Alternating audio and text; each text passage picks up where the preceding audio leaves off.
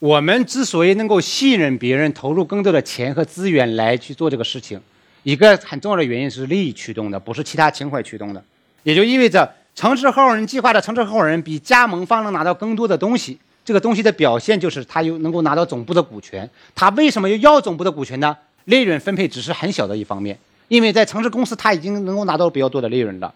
更多的价值，我们说服他是说，哎，我这公司以后可是可以资本化的。我哪个公司能资本化呢？就是最顶层的进行资本设计、资本融资等的公司。如果你作为加盟方，有人是会是被总部忽悠的。总部说：“哎，把控股权给我。”然后的话，你满怀期望等着，还自己还剩下的百分之三十以后资本化，永远不可能资本化，因为只有总部的股权才会资本化，他的子公司的股权是不会资本化的。